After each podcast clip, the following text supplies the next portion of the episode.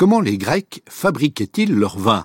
En 1857, Louis Pasteur a démontré que les levures étaient responsables de la fermentation en produisant de l'alcool à partir du sucre.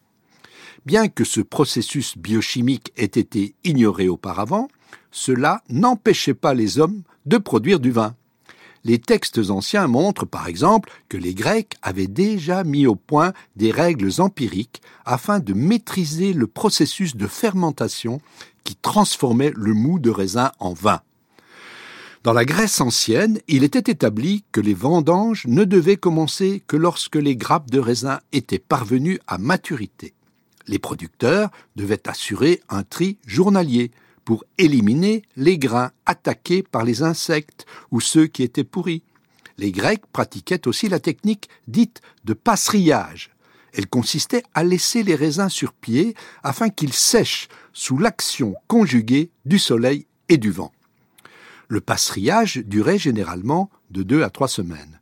Puis les grappes étaient foulées, parfois dans les vignes mêmes ou dans les chais débutait alors un début de macération qui favorisait l'extraction des arômes.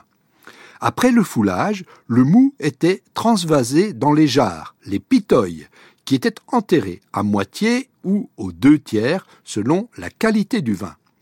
Pendant une période allant de 5 à 15 jours, les jarres restaient ouvertes et faisaient l'objet d'une surveillance attentive.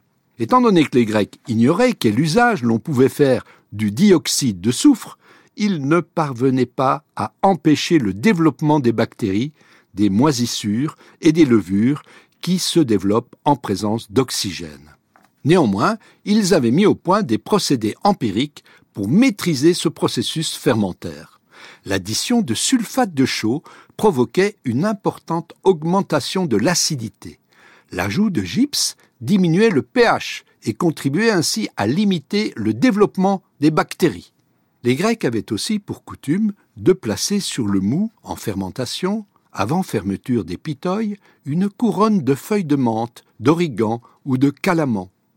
On sait aujourd'hui que ces plantes contiennent des phénols qui ont des propriétés aromatiques, mais également antibactériennes et antifongiques. Les Grecs avaient donc compris empiriquement l'emploi qui pouvait être fait de ces plantes. Leur composé antimicrobien agissait sur les levures et ralentissait le processus de fermentation. Au moment de la fermeture des jarres, la fermentation alcoolique était déjà bien avancée. À la fin de l'hiver, quand la température du cellier dépassait 10 degrés, un voile de levure se développait à la surface libre du vin au contact de l'air.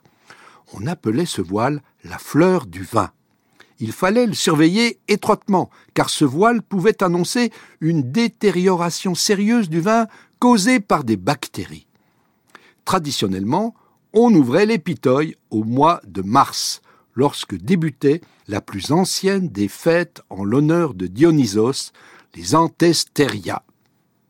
Bien que les vignerons grecs de l'Antiquité aient ignoré l'usage du dioxyde de soufre, les techniques vinicoles qu'ils avaient élaborées de manière pragmatique leur permettaient donc déjà de contrôler l'oxydation du vin.